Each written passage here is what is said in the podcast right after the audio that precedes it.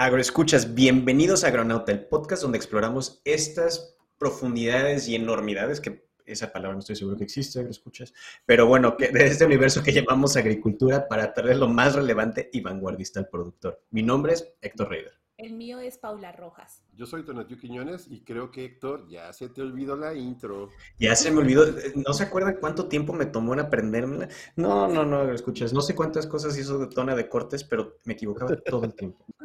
Pero bueno, eso me pasa por no estar presente. Ahora, entrando en tema, hoy tenemos un tema súper interesante, un tema que, yo creo que todos tenemos alguien que eh, conocemos a alguien que lo afecta o que, que ha estado en, en, una situación similar. Es un tema que escuchamos todo el tiempo en las noticias. Eh, voy a empezar con una pequeña introducción. Verán, escuchas, hace como cuatro meses, casi cinco meses, yo empecé a trabajar en una organización que se dedica a apoyar a productores pequeños. Y ahí a productores pequeños en Estados Unidos. Y ahí conocí a una gran persona que está este, dedicada a enfocar todas estas energías de esta organización, que es una organización que tiene este, casi 50 años de edad, que se llama este, CAF, eh, Alianza, Alianza de Comunidad para, con los Agricultores Familiares, este, Alianza de la Comunidad. Para, y, se dedicó a enfocar esta energía de esta organización para ayudar a los, principalmente a los productores latinos en Estados Unidos, a los documentados y a los indocumentados. Entonces es un gran tema, es un tema bastante complejo y pues qué mejor persona que traer a esta colega, esta buena amiga, a esta honestamente experta en el tema, que lo ha visto y lo ha vivido de primera mano, no solo como productora, sino como miembro de esta, de esta organización, pues me gustaría, tengo el honor más bien de presentarles a Josefina Lara Chávez, una gran amiga y compañera en este trabajo. ¿Cómo estás, Josefina? Un poco cansada, Héctor, pero un gusto estar aquí. sí, sí es, ha sido un día largo. Estas, estas semanas de otoño ha habido mucho trabajo. Sí, ya se está terminando la temporada, eh, los agricultores están cerrando eh, los cultivos, vendiendo ya lo, que, lo que falta y eh, nos tiene muy ocupados. En octubre, finales de octubre. Efectivamente. Una cosa también que me queda un poco extraño es que oigo que Héctor ya dice miembra, o sea, ya su Spanglish está mejorando bastante.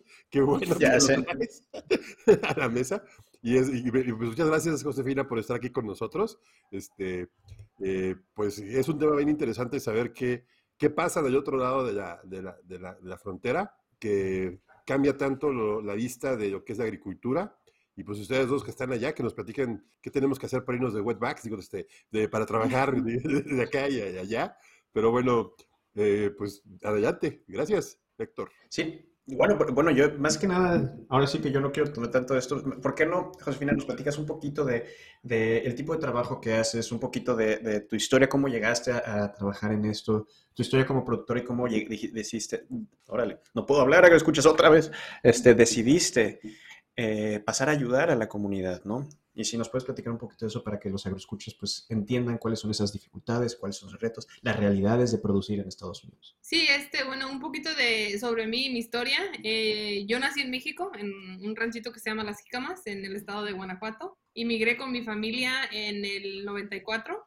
Eh, mi mamá y mi papá eran como agricultores. esa es una cosa como muy diferente también en México porque todos tienen gallinas, todos tienen este, hectáreas eh, todos cultivan, ¿verdad? Pero, uh, pero mi papá y mi, mamá y mi papá eran, eran así como ese tipo de, de, de campesinos. Eh, tenían sus propios hectáreas y crecían y tenían chivas y tenían de todo. Y bueno, emigramos por, por cosas económicas eh, y, la, y la situación en México.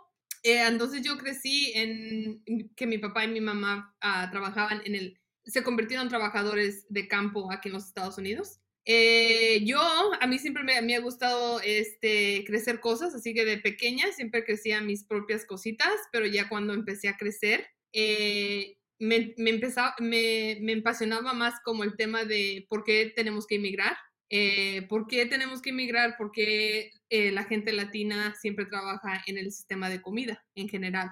pero no quería yo acercarme a la agricultura porque había, aquí es como la agricultura es, es, es algo feo. Eh, ser latino y ser parte de la agricultura tiene una, ah, tiene, una, mm, tiene una vista como humillante, sin dignidad. Así que te quieres como separar de eso. aunque, aunque parte de ti igual te estás peleando porque es parte de tu cultura y parte de tu sangre, parte de la persona que eres, así que siempre ves como ese conflicto y es el conflicto que yo tenía. Entonces yo estudié administración política, yo la verdad quería hacer este, trabajar para, para la embajada. Eh, y también en eso tenía conflicto, yo no quería trabajar para la embajada de los Estados Unidos, pero también sabía que no podía trabajar para la embajada de México porque yo soy de una parte de México que es eh, también una parte mm, marginalizada. Eh, y no tengo las conexiones que se necesitan y todo eso, ¿verdad? Es todo, todo muy complicado, pero este, me, fui me fui, hice un programa que se llama El Cuerpo de Paz en Indonesia y allí en verdad este, eligieron a, a, Donald Trump y yo decidí que en verdad yo no, yo no quería representar, no, no estaba lista ah, para representar a los Estados Unidos como embajadora o representante en general. Eh, regresé y como siempre ha tenido la idea, la, el sueño de ser, ser agricultora. Así que empecé y me tomé, uh, me, me, involucré en un programa de, de, de, de crear a, pequeños agricultores. Eh, fue de, me parece, ocho meses. Y de allí eh, alguien me dijo, hey, ¿quieres trabajar, por, ¿quieres trabajar con este alianza comunitaria uh, con pequeños agricultores?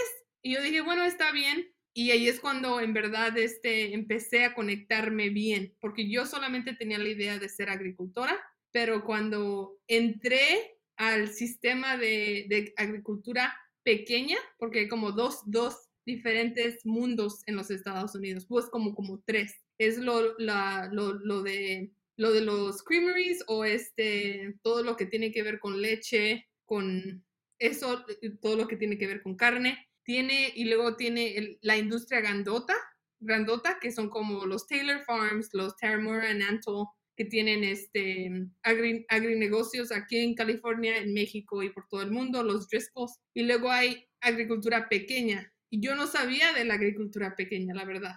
la había, la había este, estudiado en, en, en cuando, ah, cuando yo estaba estudiando, la había estudiado, pero nunca como que pensé que era una realidad, porque yo, si, si manejas por California, como que eso no es lo que miras. Y empecé a trabajar por CAF eh, y de poquito a poquito me, me he dado cuenta que había mucho dinero que se estaba invirtiendo en, en, apoyar a pequeños agricultores de color, como aquí se le dicen BIPOC, ¿verdad? Y lo que yo empecé a ver es que los, la, la, gente latina en general en el sistema de comida, la, la gente que lo mantiene es latina, pero es la gente que no se mira y es a la gente que no en verdad este, no, no invierte. Em, y yo tenía, yo tenía la experiencia de administración pública, entonces este, empecé como a crear ideas, crear ideas. La primera, la primera cosa que hice es, yo, yo trabajaba para el programa de, pues trabajo todavía con Héctor, el programa de mercado, a, no, de, de, de, Granja Mercado. ¿De cómo? Granja Mercado. De granja a mercado. Ajá, empecé de, de granja al mercado. Eh, la mayoría de, las, de los apoyos que estábamos dando históricamente y cuando llegué era agricultores blancos. Toda la, eh, toda la, eh, la organización y toda la mayoría del sistema de, pues vamos a hablar de la organización, la organización fue basada en ayudar a agricultores blancos. Y lo que estábamos viendo a la misma vez es que con el crisis climático y, la, y todos los agricultores blancos que se están jubilando, los latinos son la, la minoría más grande en California y la mayoría son agricultores latinos, agricultores este, orgánicos, regenerativos, que creen en, en, cuidar el suelo, el ecosistema, ¿verdad? Eh, pero la verdad es que nadie sabe conectarse y es porque por ciertas cosas, pero a, dos, dos cosas que se me vienen a mente es, una, el sistema es muy grande y la mayoría de la gente que controla el sistema de agricultura es blanca. y porque es blanca, no tiene la, la, capacidad cultural de crear programas que en verdad, uh, aunque, que en verdad este, impactan y promueven agricultores latinos a desarrollar sus negocios. Y para, para mí, yo, yo, vi una oportunidad y también a la misma vez vi que en lo profesional no hay suficientes profesionales latinos trabajando el liderazgo en, el sistema ah, local. Y eso es intencional, ¿verdad? O sea, es, pueden decir que no es, pero sí lo es, ¿verdad? Em, entonces hay, estas dos cosas y, hay tantas, tantas ah, tasas para invertir en, la comunidad latina, así que muchas organizaciones reciben ese dinero, dicen que vayan a ayudar a los agricultores latinos, pero lo que pasa es que usan las mismas sistemas de educar que como educan a la gente, a los agricultores blancos, ese mismo sistema lo usan para tratar de educar a los latinos y así no funcionan las cosas porque los latinos, los latinos, y voy a hablar más como de los, los agricultores mexicanos y de Centroamérica porque son con los, los que yo trabajo, son inmigrantes, la mayoría no son, no tienen documentos, no han tenido el privilegio de ir por este, las escuelas, tienen muchísimo trauma y algo que no, no en verdad no, no se platica mucho en ninguna cultura, casi, es lo mental y, y la, eh, ¿cómo les digo? Lo, el impacto que tiene lo mental en poder este, aprender y conectar con otra gente. Em, es muy, e, e, e, eso como que nunca se lo toman muy en serio, pero en verdad mi experiencia como inmigrante yo, como he visto a mi familia, como he visto a mi comunidad, lo mental ha sido algo que en verdad este, nos impacta negativamente. Em, así que bueno, el, me regreso a este, a Granja Mercado la mayoría de la, del programa, toda la inversión de personal fue a agricultores blancos y yo dije, bueno, eh, déjame, denme la oportunidad y yo me conecto con los agricultores latinos y van a ver que sí es posible. Y claro que es muy, muy difícil. Es muy, muy difícil porque la mayoría del, tiempo te la pasas tratando de, explicarle a tus colegas, al, al sistema grande, qué es lo que estás haciendo, porque es tan diferente a lo que ellos hacen. Ellos llaman a, un agricultor, ¿verdad? Y un agricultor que, por ejemplo, ya le dejaron su tierra, su familia es de generación, fueron a la universidad, fueron a Cal Poly, fueron a, este, a uno de los programas grandes a educarse, a UC Davis, y llaman al agricultor y le dicen, oye, este, esta compañía te quiere comprar eh, tu lechuga. ¿Cuánta tienes? Te, te, contacto con, te conecto por email, por correo electrónico y ya está la venta, ¿verdad? Pero a un agricultor latino que no ha, no ha tenido el privilegio de, de, ser educado así formalmente, que habla, habla el, español más o menos, que es del campo, que tiene trauma ah, porque ha, ha, tenido muchas experiencias con gente de la autoridad muy, este, muy pesadas en México y aquí porque tienen miedo de la migra, este, muchas cosas, ¿verdad? Los detienen. Así que si una, una persona extraña les llama y les dice, oye Jorge, eh, em, soy representante de CAF y trabajo aquí, bla, bla, bla, bla, bla, este, ¿me puedes vender tus lechugas? Claro que no. ¿Me entiendes? Claro que no va a suceder así. Yo te llamo, bueno, este yo te llamo y hasta te tienen miedo. Así que no sé, no sé cómo pasó todo, pero yo me involucré, la verdad no, no sé cómo explicarles, yo me involucré, dije, ¿sabes qué? Todo lo que han intentado ellos no ha funcionado. Yo me voy a lanzar y voy a intentar muchas cosas. Eh, me involucré eh, en cosas que yo no ni sé. Tengo muchas relaciones con los agricultores. He sido madrina, me ha metido a los bautizos, ido a sus bodas, salgo con ellos a agarrar un raspado, me, me quedo ahí en la noche este, platicando con ellos en lo que ellos riegan he invertido muchísimo tiempo y, y eso es la diferencia, que, que ellos, ellos me pueden llamar, una de las razones que estoy tan cansada hoy es que ellos tienen la confianza de poderme llamar y no solamente hablarme de, de, este, de mercados, me hablan de todo, me hablan de, ¿sabes lo que me pasó hoy? Esto pasó con la, la, la certificación orgánica, X, bla, bla, bla, bla, bla. Yo, bueno, este, yo, yo te conecto y esa es, es, es, es otra cosa que es muy importante de poder, de poder este, entender que ellos necesitan un poquito de empuje y de, que, les des confianza en saber que a lo que le estás conectando va a ser bien para ellos o para ellas. Y eso es, lo que hace la diferencia. El resultado fue de que en mi segundo año de trabajar con CAF rompimos este, ventas históricamente y 99% de las ventas, que fue como un millón y medio, algo así, este, fueron de puros latinos. Ahora, ahora escucho.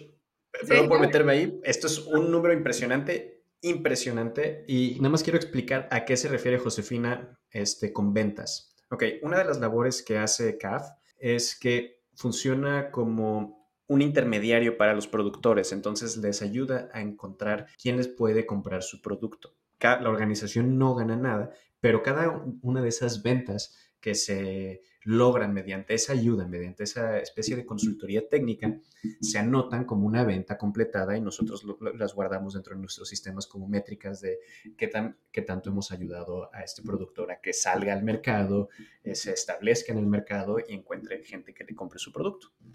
Perdón, nada más me metí a explicar esa parte. Continúa.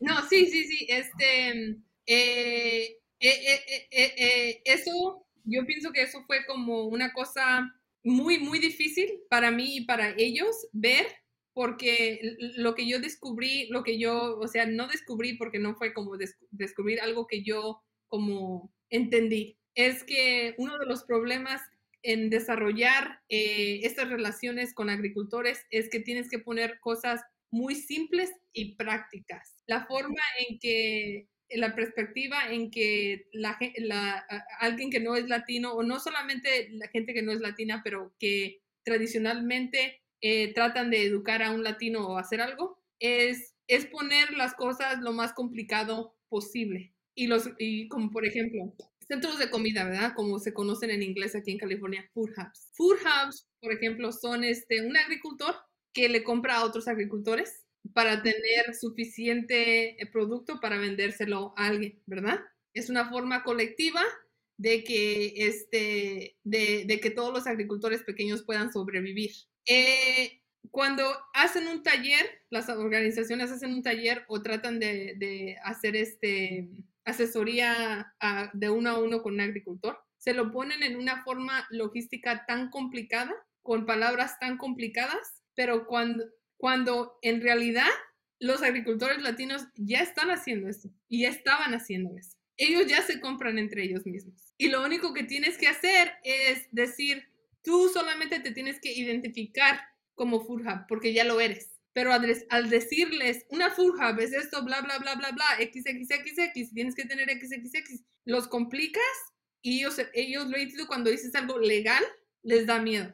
Así que cuando yo empecé con ellos, simplemente les dije, mira, este es el papeleo de la certificación orgánica, porque la mayoría son orgánicas. A los agricultores que, les compras, aquí pones sus nombres y su número de teléfonos y ya, ya eres pura, ya eres centro de comida. No tienes que hacer nada más. Sigue haciendo lo que tú eres, identifícate como centro de comida porque él eres lo que ya, lo que ya estás haciendo. Cosas simples así, cosas que ya agricultores latinos hacen no se, no, no, no se han reconocido.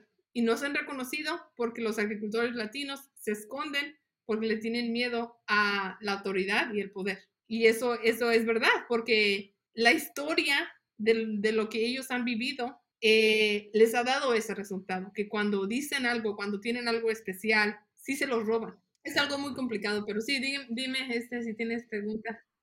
I'm all, over the place, como dicen aquí. I am. Sí, yo creo que aquí, eh, no sé, no, no, soy muy dado a, bueno, quisiera no ser tan, tan, tan fuerte con la pregunta, porque esto ha pasado que, que, bueno, todos conocemos una persona que aquí en México, que soy en parte de México, y familiar, amigo, todo eso, que ha migrado y que ha pasado la, la, línea. Algunos les ha ido bien, algunos les ha ido muy bien, sobre todo porque se han, se han este, incluido en una nueva eh, cultura. Ajá y cuando regresan acá regresan completamente cambiados y pierden un poco su identidad. O sea, se convierte en una identidad, más bien, más bien nace una nueva identidad del mexicano que vive en Estados Unidos. Entonces, no es que eh, ya no es mexicano, tampoco es americano, y se crea este, este, ese vínculo. Es algo muy, muy interesante.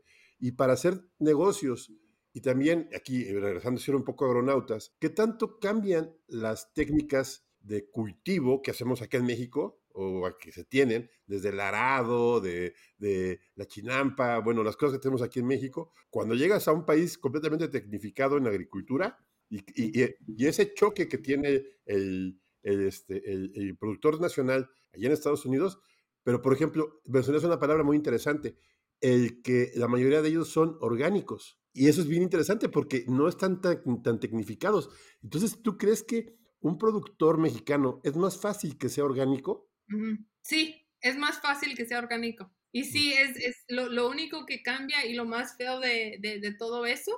Eh, ok, la mayoría de los agricultores que vienen, la, y ahorita los que yo conozco, son de, Guanajuato, son de Guanajuato, son de Oaxaca, son indígenas de Oaxaca. Y no sé si esto tiene que ver con, con este...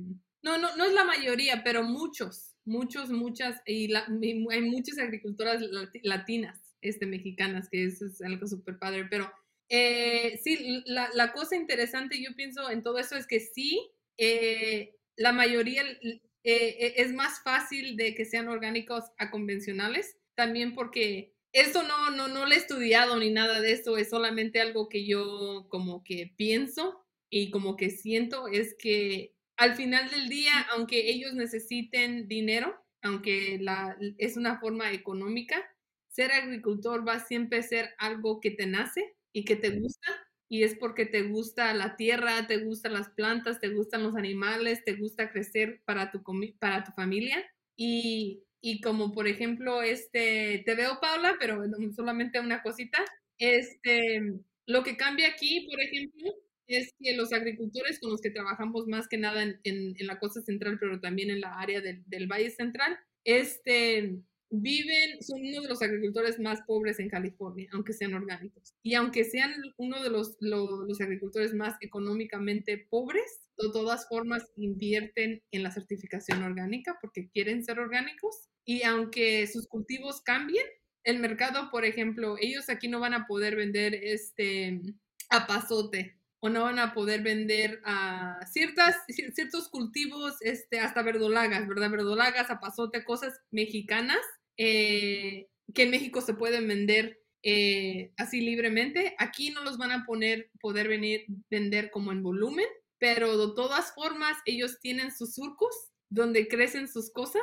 para poder alimentarse ellos mismos. La, lo feo de, este sistema es que estos agricultores, eh, aparte de ser los agricultores uh, económicamente más pobres, no pueden no, e, ellos, ah, la mayoría están en estampillas, en programas de, de, comida, no tienen para alimentarse ellos mismos. Y yo pienso que eso es, por eso le digo, es, es, algo como muy, muy complicado, muy feo, porque los cultivos que ellos crecen son para mercados en la bahía, en Los Ángeles, en áreas donde gente con dinero, económicamente más, este, más ricas, muy ricos, los pueden comprar. Porque ¿quién va a poder comprar este, una, una caseta de, de, fresas a 10 dólares. Un, un, una persona latina normalmente no lo va a poder, no se lo va a poder vender en la comunidad. Eh, y ellos van a poder comerse eso. Así que eso es, eh, eh, ellos crecen cultivos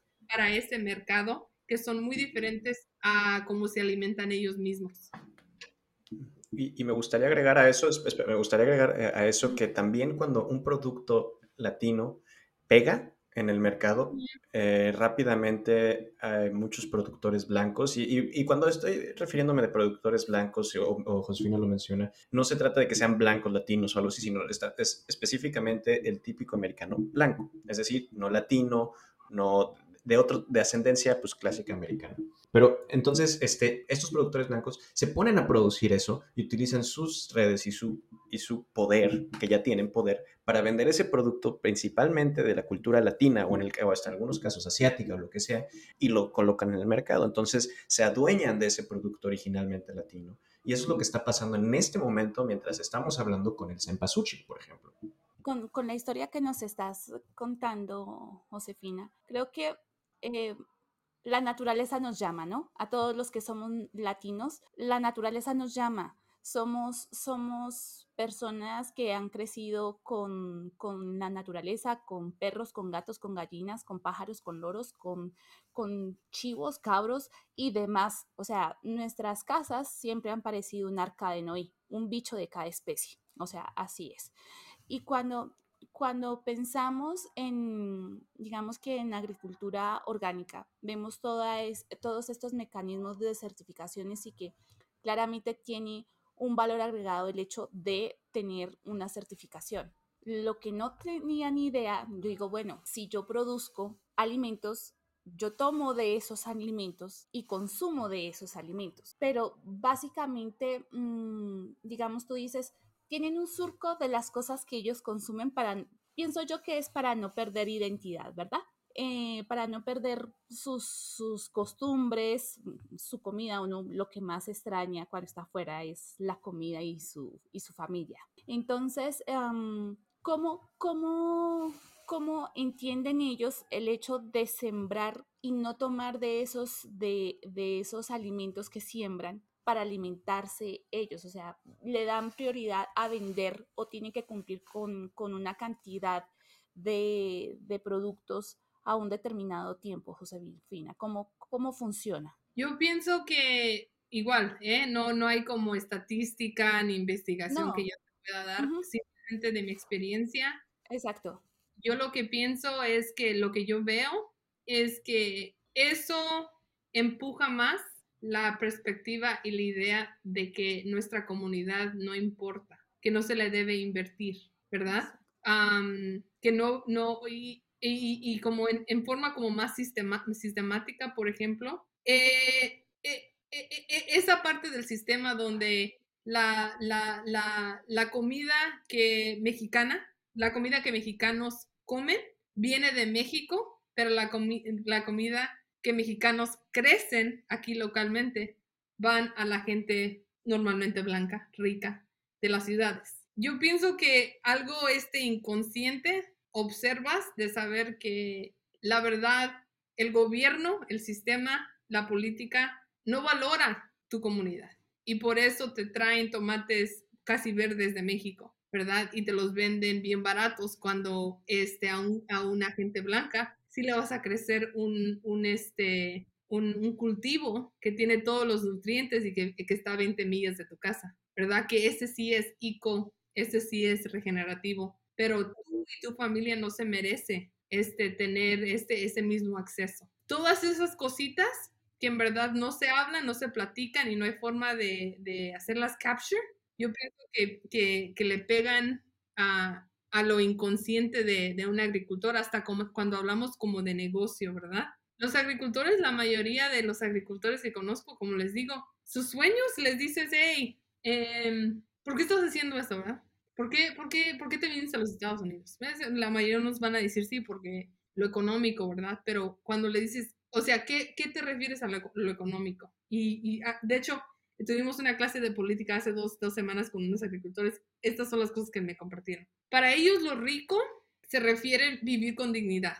Y con dignidad se refiere a que ellos puedan tener a su familia en sus ranchos, puedan tener una fiesta, puedan cenar con su familia, y que toda su familia trabaje en el rancho. Nadie dijo que quiere hacer un millón de dólares, nadie dice que quiere un, un este, un, un, negocio sostenible, toda esta, todas esas palabras este, económicas. Para ellos lo más importante es tener estabilidad, suficiente dinero, para ponerlo muy simple, suficiente dinero para que ellos puedan estar en el campo todo el día con su familia, tener la banda el fin de semana, hacer una carne asada, y eso es, eso es lo que ellos quieren. Pero cuando viene la gente a asesorar, a darles cosas, a, a, a, decirles, tú tienes que crecer tu negocio, tú lo tienes que tener así, tú tienes que tener suficiente dinero, tú tienes que tener esto, tú tienes que tener eso. Lo que le estás diciendo es lo que ellos quieren no es suficiente. Y eso es, y eso es una repetición, lo, lo más, como lo más, lo como yo lo veo, es, es parte como de la, como, como la historia se repite, ¿verdad? En Latinoamérica teníamos, y también aquí en, en, en, Norteamérica, en los Estados Unidos, ¿verdad? La gente indígena de aquí tenían sus, sus ranchos pequeños, trabajaban en ranchos ah, en, en, México, ¿verdad? Cada quien tiene sus, sus, sus hierbas, sus vegetales, sus árboles, sus animales, lo que sea. ¿Qué pasa? La política norteamericana privatiza todo, ¿verdad? Privatiza todo, quiere hacer todo grande, invierte en este agrinegocios en México, bla, bla, bla, la inversión este, estadounidense, europea, y luego viene la onda otra vez, una new era de, de ICO, que te dice, oye, eh, ya mejor no uses pesticidas, ¿sabes qué? Decidimos, nosotros descubrimos, nosotros descubrimos que la agricultura pequeña es la solución y, yo, y tú te quedas como, ¿qué onda? Me dijiste que no era la solución y que nosotros éramos, estábamos atrasados. Ahora tú me vienes a decir que, tú me vienes a decir que, que ustedes descubrieron que, los, que, que este, vivir sostenible es, es tener este, tu, propio, tu propio rancho, tu propia finca a lo pequeño, a lo local.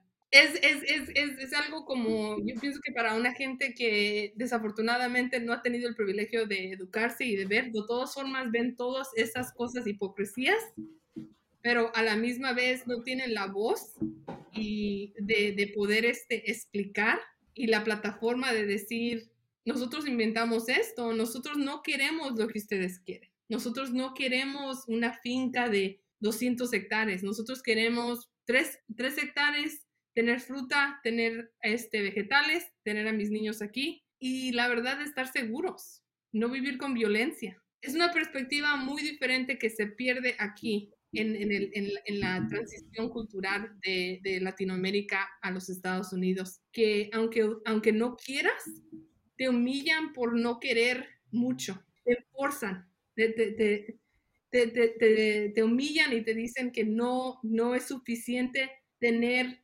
pequeño como lo tienes tú solamente si te miras de una estética particular, porque si no tienes que crecer, tienes que esforzar, tienes que trabajar a morir. Este, e, e, esa es la, la, la, definición de qué es riqueza, qué es pobreza, es muy diferente y aunque no quieras, como que te meten, te meten y, y, y, y si no te cuidas, te acaban, te acaban, acabas en, en puro, este, de, ¿cómo se dice? De, Deuda. Deuda. En puras deudas. Acabas en deudas, acabas feo. Acabas feo como agricultor más que nada, porque sí, te dan préstamo, préstamo, crédito, crédito, eh, y te cambian, te, te lavan la cabeza. Sí, y eso es algo que estamos viendo con productores con los que estamos trabajando, Josefina y yo, ¿no? Que ahorita tienen miedo de llegar a que sea diciembre, porque si en diciembre no consiguen como 20 mil dólares y no les compran su producto además, van a, les van a quitar los tractores o les van a quitar eh, X o Y o les dicen, ah, esto es lo que tienes que hacer eh, si se quema el cultivo, este, declara este tipo de bancarrota, pero no les dicen que ese tipo de bancarrota te van a obligar a pagar todo otra vez. Entonces terminan más endeudados y, y no tienen ahora cultivo. Entonces es como este círculo vicioso donde crece, pero endeudate a la vez. Pero, bueno, de verdad, este, eh, estoy muy, eh, eh, bueno, es, es, como una impotencia ciega, o sea, algo, algo que tienes guardado que te deja lo que están platicando, porque obviamente cuando salen de este país para ir para allá van con una emoción, pasan por mucho, llegan, crecen y se encuentran que la cultura es algo diferente. Yo creo que, bueno, no sé, es, es, por ejemplo la definición, la definición de riqueza, ¿no? Y yo lo vi, eh, voy a poner un ejemplo muy diferente. Eh, eh, hay, una, hay, una, hay un grupo aquí en México que se llama Los Amujes, que viven en la zona de Guerrero, que es gente pues, un pueblo muy pequeño, que vive una vida pequeña, que tienen todo pequeños, hasta son de baja estatura, y no tienen necesidades más que allá de lo que viven todos los días. Que es pobre, que es rico, pues ellos son ricos porque no necesitan más. Pero de repente uno de ellos va a Estados Unidos y regresa, y regresa con el coche, con eh, los zapatos, con, y con el celular, con todo esto, y, y se crea lo que dices tú, este ciclo de crearse unas necesidades físicas. Entonces, yo creo que aquí el punto que voy es y a mí lo que decía Héctor, que siempre me ha gustado este tema porque es, es, algo que yo viví con la familia, con lo que creció, con mis abuelos, todo esto, de ver que mis primos se iban, de que regresaban y que se iban muy emocionados, regresaban muy ilusionados, la ilusión se sacaba en tres días y se tenían, querían regresar, etcétera. Pero creo que es este, el volver a crear una cultura y, diferente en Estados Unidos, ¿no? O sea, en lo que veo que ustedes están haciendo las cosas diferentes para crear una cultura latina agrícola, si lo que veo es un cambio de, identidad y sobre todo de que no caigan en un vicio capitalista sin fin, sin estar preparados, el poder tener una gran oportunidad de exprimirla. Eh, yo creo que esa es la parte alegre de esto. Ya nos hablaron de la parte triste que sí me dejó así como que medio down. Este, y, pero que, díganos ustedes, ¿qué están haciendo para ayudarnos, para darle una salida a todo este, eh, pues, tétrico y triste caso, patético, porque si nos pone muy, muy, muy, muy en la lona, pero creo que cambiar las cosas, lo que están haciendo ustedes, es, es lo que me platicó Héctor, lo poco que me han platicado, porque es medio, medio ingrato, no platica mucho, este, pero sí, eh, eh, ¿qué, ¿qué, es lo que están haciendo ustedes para cambiar este, este, este, este, este panorama? Eh, este, muchas cosas, de todo, pregúntale a Héctor, de todo, de un poquito de todo, no hay suficiente horas en el, en el día, a veces me pierdo en, en tanta, tanta idea y tantas tantas ilusiones y sueños. Em, una de las cosas em, ha sido, eh, eh, vamos a crear un programa, un programa de certificación para gente que trabaja con latinos, agricultores latinos. Eh, yo de lo que yo he visto, ¿verdad? Normalmente ese, em, ese, estas cosas pesadas de cómo entender la comunidad, se le pregunta a la comunidad y lo que yo pensé en cómo crear un programa donde gente que no es parte de la cultura y también gente que es parte de la cultura, pero no le entiende suficientemente, puede conectarse. Y el programa va a ser este, no tenemos un nombre de, de, de esa cierta certificación, pero eh, la idea es esta, a tener muchos temas interdisciplinarios juntos que ayudan a entender a la comunidad latina eh, con diferentes perspectivas. Todas las perspectivas, todas las, va a ser un conjunto de personas que va a entrar, va a tomar un conjunto de clases. Esas clases o esos cursos van a ser, este, van a ser enseñados por profesores o este, profesores o profesionales ah, de Latinoamérica para enseñar la perspectiva de Latinoamérica. Eh, y van a ser en psicología, la psicología de cómo entender a alguien, a alguien inmigrante o a eh, refugee, este, entender este, cómo, cómo, cómo, crear conexión con alguien que, que tiene este post-traumatic stress disorder, no sé cómo se dice en español. Eh, desorden postraumático. Eh, sí, estrés postraumático. mi querido traductor simultáneo, qué bueno. Héctor alias el Google. Este, em, ese es uno de los cursos, eh, cómo entender la psicología, el trauma em, y crear conexión. Otro es la historia de México, este nacional, la historia de Centroamérica, así entre Centroamérica y también la historia entre México y los Estados Unidos y, y los Estados Unidos y Centroamérica.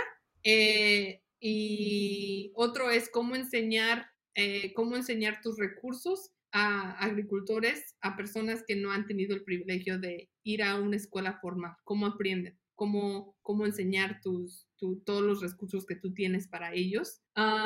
y la otra es este poder, el colorismo y la autoridad, la perspectiva de un latino hacia esos, esos temas.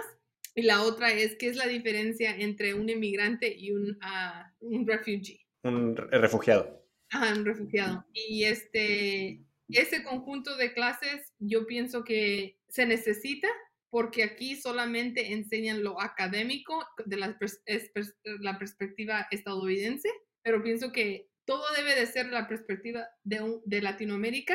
Eh, y bueno, la idea es esta. La idea es que vamos a tener este programa de certificación. Eh, el, gente va a pagar por esta certificación. Eso se va a crear un fondo. Este fondo va a ir a becas, becas para, ah, para agricultores ah, sin documentos. Y la idea de esto es para, para ¿cómo se dice, Héctor? Non-extractive. Ah, este, desarrollar un sistema que no sea extractivo, es decir, que no le esté quitando a los productores, ¿no? Que no les quites dinero a los productores para darle a otros o que les quites sus recursos. Ajá, es, es, ese es un objetivo de no quitarle a la comunidad latina y a la misma vez proponer, uh, promover este, a, latinos profesionales que tienen conocimientos e incluirlos en el sistema de agricultura para, para, para empezar a crear lo latino en el sistema de agricultura, no que la agricultura este, este, absorba eso, ¿me entiende? Y lo haga este anglo, anglosaxón.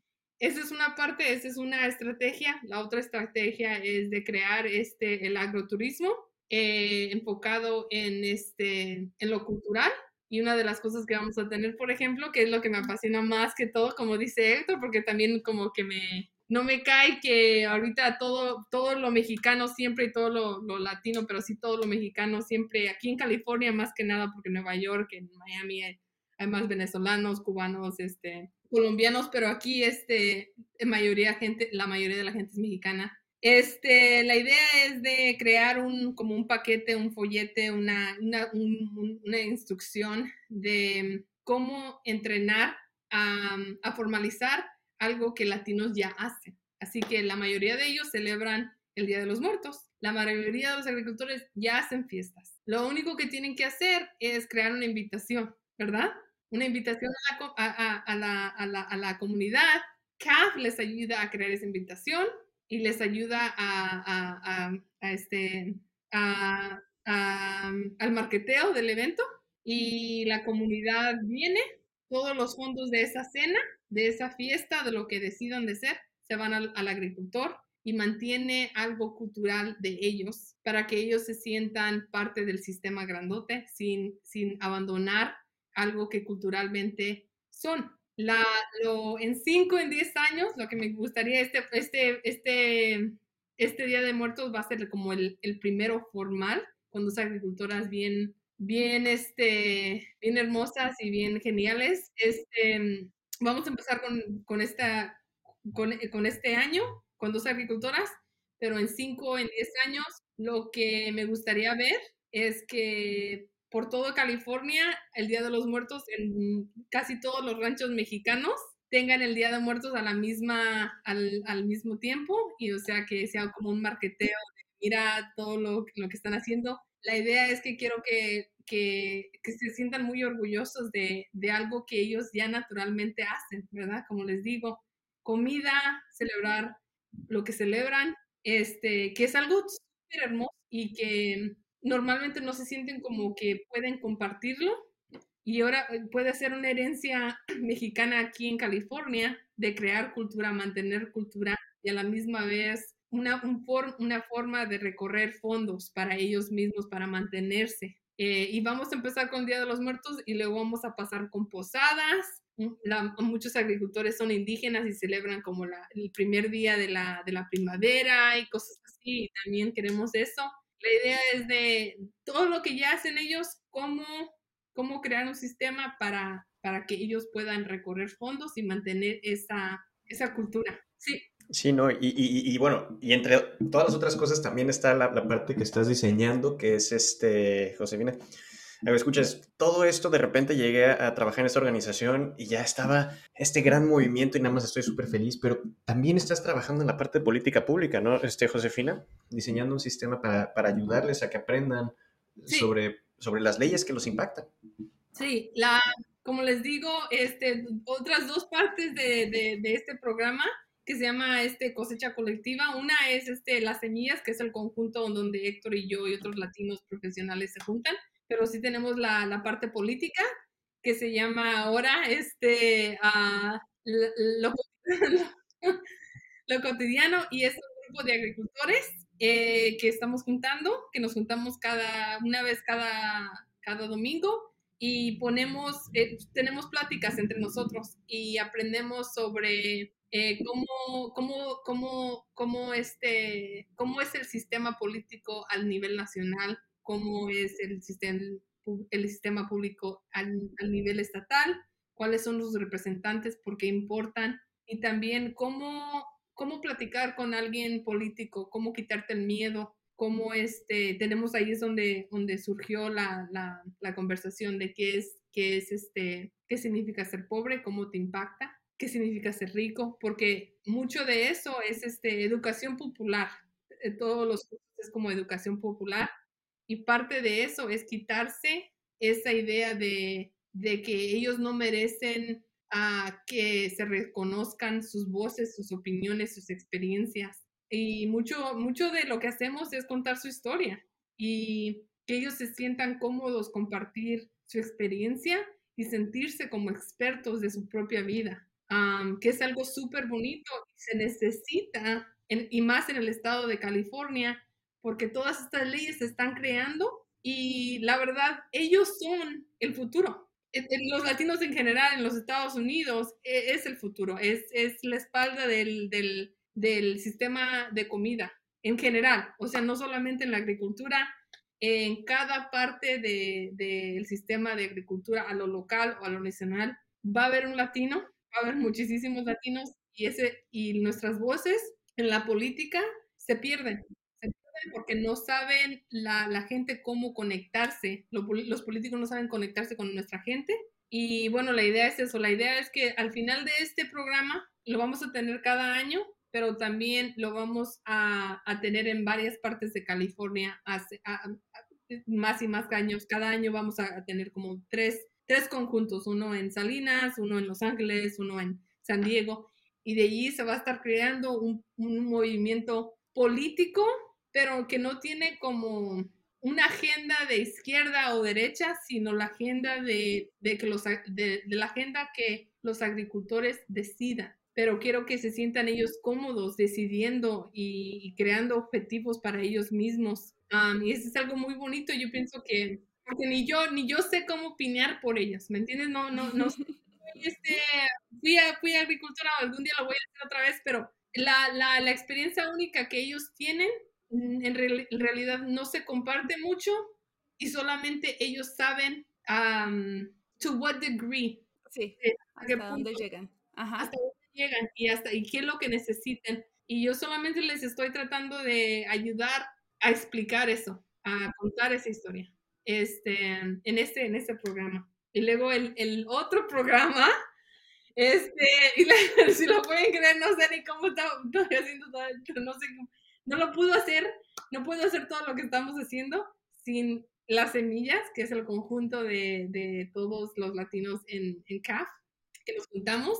Y la idea es no solamente de mejorar eh, los programas a los cuales nosotros trabajamos, como nosotros trabajamos de Granja Mercado, pero hay otros que trabajan para este, el, programa de, ecología de, de, agricultura, otros en comunicaciones, no solamente en cómo desarrollar esa parte eh, programática para los latinos en sus, en sus este, programas perspectivos, pero también me gustaría ver a mí, este, y también en parte de, de Héctor, que ha, ha, este, en verdad desarrollado más esa idea, quiero ver que los, los, los, agricultores, los profesionales latinos, no solamente en nuestro conjunto, pero en generaciones que vengan, porque sí va a haber más este, agricultores, más este, profesionales latinos que trabajen en CAP y en la agricultura en general, eh, desarrollar sus capacidades, crear, agarrar fondos, oportunidades para que ellos y nosotros nos desarrollemos en, nuestros, en, nuestros, en nuestras profesiones. Este, tener suficientes fondos para mandar a Héctor o a, Beatriz o a Dalia a México, a Colombia, a Venezuela, a Panamá, a Costa Rica, a aprender de otros latinos. Y yo pienso que eso es muy importante, aprender de otros latinos, para, para mantener esa conexión, pero también para proponer lo latino, para, para siempre mantener esa, esa, esa parte íntima de nosotros y que no se pierda con las generaciones y que, y que también nosotros este, contribuyemos en una forma muy diferente al sistema de agricultura, eh, porque siempre estamos como recibiendo, ¿verdad? Siempre recibiendo, esto los hacen mejor, que te vas a Harvard, que te vas a Cal Poly, pero no, ¿por qué mejor nos mandas a Cuba?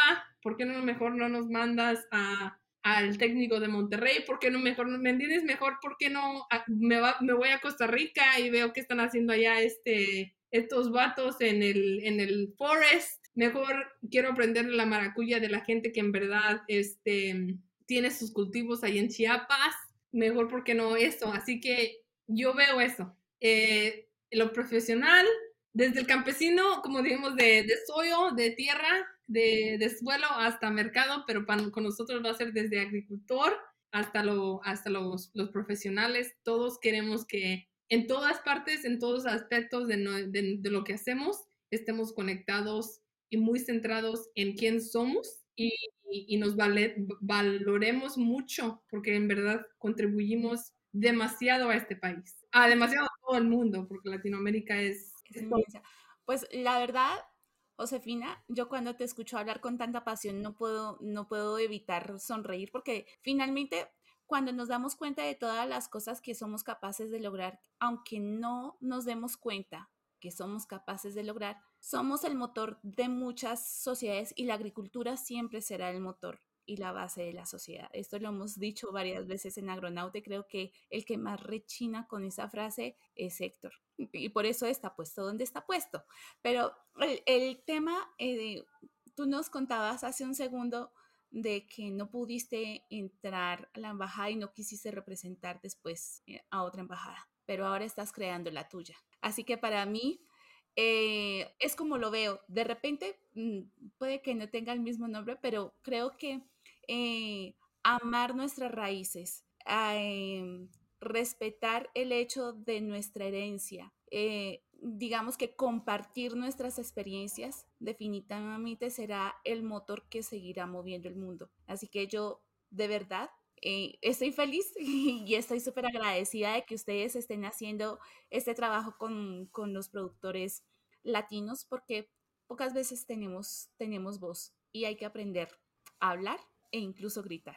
Así que bueno, es, está genial todo esto. Eh, totalmente, totalmente. Y la verdad es que yo me siento nada más súper agradecido de haber llegado a pertenecer al grupo de las semillas. Este esfuerzo es impresionante. Y agroescuchas, pues hemos tenido la gran fortuna aquí en Agronauta de poder traer el 99.9% de las veces profesionistas latinos que nos han ayudado a abrir los ojos a la inmensidad de cosas que estamos haciendo en Latinoamérica, ¿no? Ustedes que nos escuchan, pues ya saben, han escuchado eh, a colombianos que están construyendo robots para los productores pequeños, han escuchado a argentinos que están en la frontera, este, empujando la ciencia de la agricultura regenerativa y, ancestral, ¿no? Hemos tenido, pues obviamente a Pau, hemos tenido a Tonatiu con todo su conocimiento de, de seguridad industrial. Entonces, les quiero hacer una petición muy especial, escuchas. Eh, a final de cuentas, todos somos latinos. Todos tenemos, por más pequeña que sea, algún tipo de cultura compartida. A lo mejor hablamos otro idioma, a lo mejor hablamos portugués, a lo mejor hablamos francés, pero la mayoría hablamos español. Pero en un momento todos nos convertimos en una combinación de culturas que ahora nos representamos y nos conocemos como Latinoamérica. Entonces les quiero pedir con muchísimo cariño, con muchísimo, em, este, ahora sí que con que hagan un esfuerzo también de ponerse en contacto con, con CAF, con Josefina, ya sea conmigo. Ahorita le voy a pedir a Josefina que comporta la mejor manera en la que ustedes nos pueden ayudar para ayudar a este esfuerzo. Si algo podemos hacer aquí en Agronauta y algo que hemos tratado de hacer en, varios de los últimos episodios que hemos tenido con este, Marta Montoya, por ejemplo, es tratar de fomentar este tipo de, de grandes prácticas de que, los, que, que, nosotros como latinos estamos haciendo para superarnos. Y, y, no superarnos porque somos realmente el centro de la agricultura actualmente en el mundo. Le exportamos a China, le exportamos a Europa, exportamos a Estados Unidos, a Canadá. Digan un país, ahí va a haber agricultura latina. Entonces, les quiero pedir por favor que si tienen la oportunidad, si tienen el interés de, a lo mejor son profesionistas que les gustaría impartir su conocimiento, a lo mejor este, pueden ayudar a la organización o al movimiento este, que, de cosecha colectiva. A lo mejor conocen gente que ha cruzado la frontera que dicen, ¿sabes qué? Podría ayudar. A lo mejor son ustedes profesionistas que trabajan en Estados Unidos y se están desarrollando y todo. Acérquense, acérquense, presten su gran conocimiento, su gran capacidad, su, su, su, la energía, toda la cantidad de energía que nos puedan otorgar para ayudar a este gran movimiento. Y bueno, Josefina, te voy a hacer dos peticiones. La primera es una que hago a todos nuestros invitados cuando estoy presente, porque últimamente no he estado tan presente en el podcast. Pero la primera es la más difícil de, las preguntas, este, que es en dos, tres oraciones, ¿qué te gustaría que nuestros agroescuchas se lleven de todo esto que nos platicaste? Y la segunda es que quiero que compartas cómo te pueden ayudar, cómo nos pueden ayudar a, que esto se vuelva una realidad. Entonces, este, ahora sí te, vuelvo a dar la palabra nos tenemos que valorar, este, que nadie no, nunca dejemos, no importa en qué parte del mundo estemos, en los Estados Unidos o, en Europa o en otra parte del mundo, eh, que nadie nunca dejes que nadie te reduzca, porque la verdad venimos de una cultura latinoamérica, latinoamericana, que ha enriquecido el mundo y la sigue enriqueciendo. Nosotros somos el futuro, hemos sido el pasado y vamos a, continuar siempre, porque el amor que tenemos a la tierra, el amor que, que, nos nace, la pasión que nos, que, nos, que nos sale, eso es único. Eso es único y, y, nadie, y también la otra cosa es que nadie conoce a nuestra cultura como nosotros y nunca, nunca que este, adaptar nuestras, nuestras perspectivas por pensar que nos estamos equivocando en la forma de que estamos leyendo nuestra, nuestra identidad y nuestra cultura. Nosotros sabemos cómo manejar entre nosotros y eso es suficiente. Siempre confía en lo que estás haciendo, aunque el mundo se esté moviendo muy diferente, el mundo en que, el, mundo en que el, que el que tú estás manejando, porque nosotros nos conocemos y eso es, eso es lo que nos va a centrar, eso es lo que nos va a poner los pies en la tierra, es este, siempre recordar que nadie nos conoce como nosotros nos conocemos y eso es suficiente. Em, el pedido es la colaboración, ¿verdad? Yo no tengo todas las respuestas, pero entre nosotros podemos mover montañas aunque no queramos porque somos este ecológicos, por eso. no es sustentable, pero podemos.